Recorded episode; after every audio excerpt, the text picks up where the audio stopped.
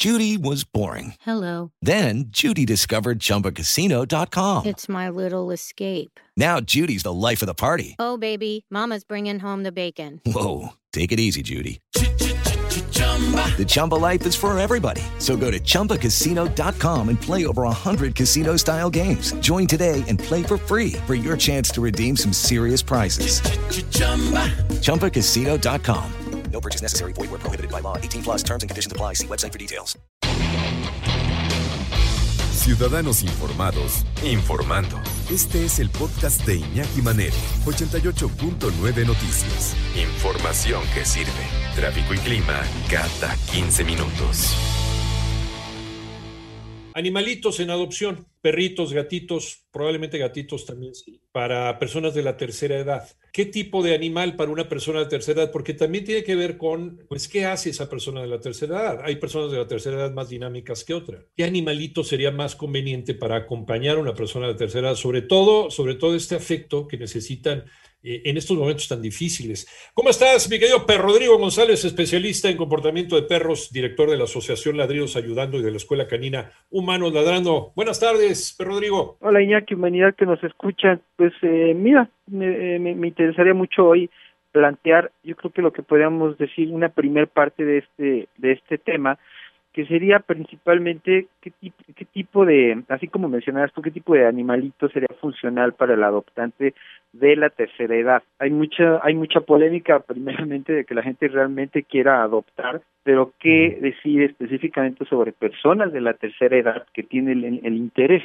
porque obviamente una persona joven eh, requerirá ciertas características que vayan con su perfil, pero curiosamente, dadas las circunstancias que hemos vivido el último año, con las personas encerradas, eh, nos damos cuenta de que necesitamos un animalito con ciertas características de menor actividad. Y si esto lo llevamos a las personas que precisamente tienen menor actividad, dada su edad, vale mucho la pena tratar de entender qué sería lo más adecuado. Yo creo que habría que partir principalmente de cuáles son las características específicas de cada caso. Es decir, si la persona en cuestión, al ser mayor, está eh, con todas sus capacidades funcionando o tiene alguna discapacidad, del tipo que tú quieras. Esto incluso podríamos plantearlo a nivel psicológico. Hay personas que ya están toda la vida eh, pues viviendo lamentablemente en una silla de ruedas, no por una cuestión eh, de que no puedan caminar, insisto, sino por una cuestión cerebral y esto no significa que no tengan la oportunidad de poder tener un animalito de compañía, que incluso les funciona enormemente. O sea, si planteamos nada más lo que es,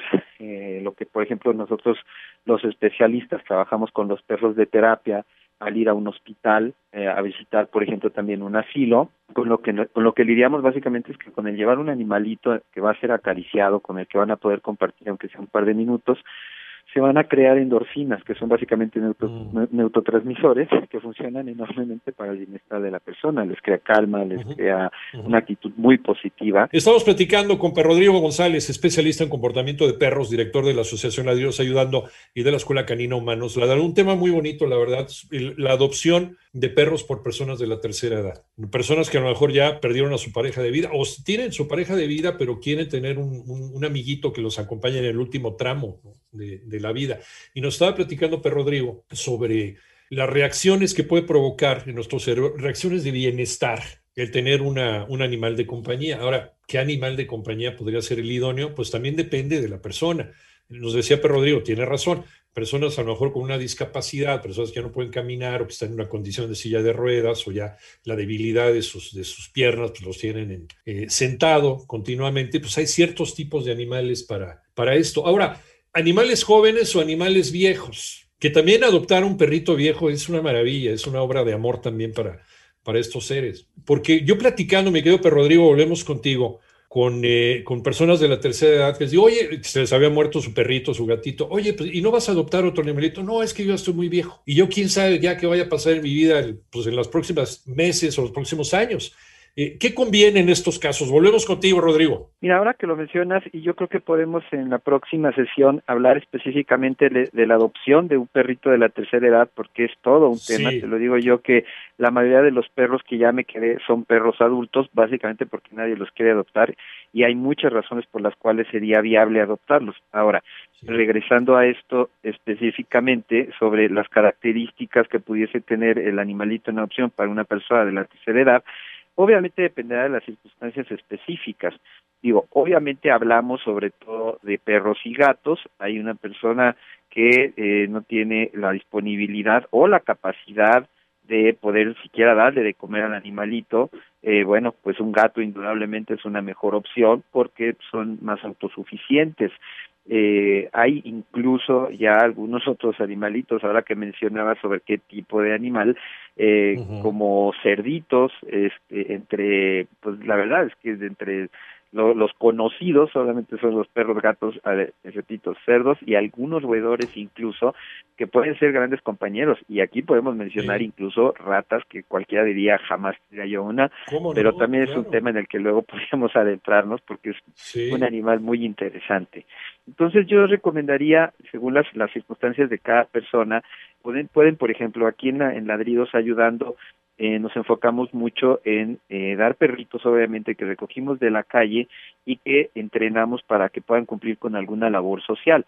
Dependen de las circunstancias, insisto, pero podríamos darle un perrito a una persona con ciertas características que cumpla incluso con ciertas necesidades como un perro de terapia, es decir, que te pueda abrir una puerta o pasarte ciertos objetos. Pero obviamente esto va a depender siempre específicamente pues del compromiso que pueda tener la persona en cuestión, porque creo que vale mucho la pena mencionar que el hecho de que seas una persona de la tercera edad eh, no te hace menos, al contrario, y eso es lo maravilloso de que estés adoptando un animalito, porque no te juzga, porque siempre está a tu lado, porque adora tu contacto, porque te acepta tal cual eres según tus eh, circunstancias.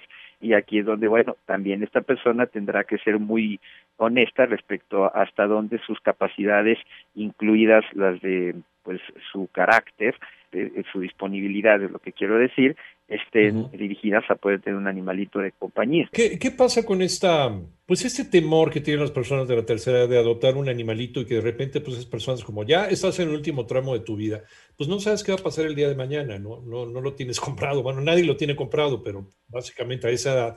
El, el, estar seguros que ese animal va a llegar a algún, algún buen lugar cuando tú te vayas, ¿no? Si es que tú te vas primero. La ventaja que tienes al adoptar es que la mayoría de los albergues tenemos como políticas internas el que si ya no puedes tener al animalito no nos regreses. Entonces, creo que si bien la palabra no es del todo adecuada, es un poco, dado esto que tú estás planteando, un préstamo, si es que la circunstancia realmente terminara en algo trágico, como el fallecimiento del humano en cuestión, en el que pues si ya no puedes tenerlo, el perrito puede regresar al albergue y estará en situaciones eh, adecuadas porque pues es lo que hacemos, nos concentramos en que en el proceso de sus adopciones estén en las mejores circunstancias. Entonces, eh, qué bueno que lo mencionas porque si ese es uno de los temores que tienen, pues háganlo a un lado porque nosotros siempre recibimos al animalito, que es la gran, gran diferencia precisamente que siempre remarcamos en cuando tú decides comprar un animalito porque cuando ya no lo quieres, no sabes qué hacer con él.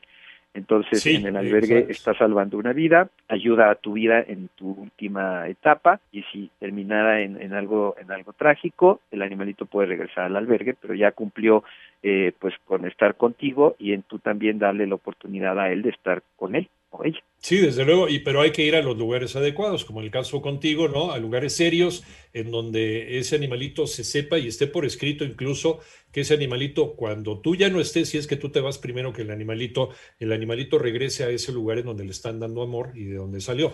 Muchas gracias, mi querido Rodrigo. ¿En dónde te encontramos? Estoy en YouTube como Perrisección 2 con número y en Facebook como Ladridos Ayudando 2. Y además, además Rodrigo eh, entrena a los perritos para las circunstancias en las que van a llegar, en las que van a vivir, porque también dentro de la dinámica de una persona de la tercera edad, pues también nos ayuda a entrenar a ese perrito para esa dinámica familiar a la cual va, a la cual va, va a entrar, la cual va a estar.